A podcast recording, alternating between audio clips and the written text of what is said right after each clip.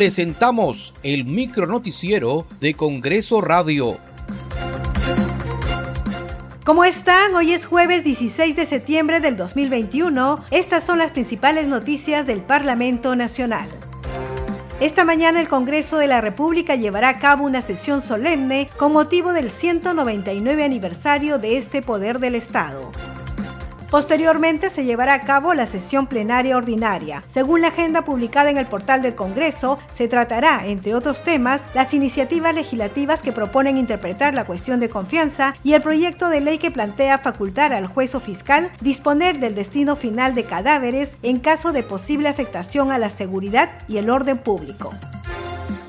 En otras noticias, la Comisión Permanente del Congreso de la República aprobó la conformación de la Subcomisión de Acusaciones Constitucionales para el periodo anual de sesiones 2021-2022. Han votado a favor 29 congresistas, 0 votos en contra y una abstención. Ha sido aprobada la designación de los integrantes de la Subcomisión de Acusaciones Constitucionales para el periodo anual de sesiones 2021-2022.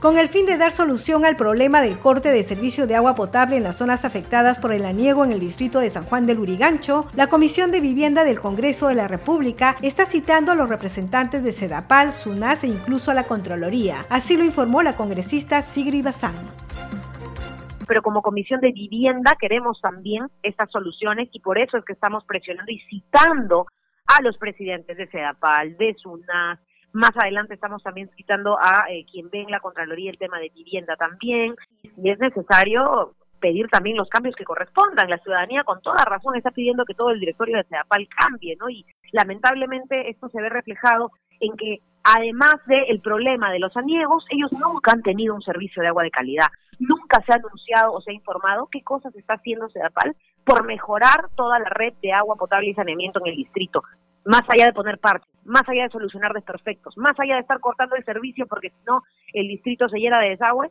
no se ha dicho qué se va a mejorar, qué se está haciendo. Por eso también entendemos a la ciudadanía y en la Comisión de Vivienda estamos formando este grupo de trabajo. Muchas gracias por acompañarnos en esta edición. Nos reencontramos mañana a la misma hora. Hasta aquí el micro noticiero de Congreso Radio, una producción de la Oficina de Comunicaciones del Congreso de la República.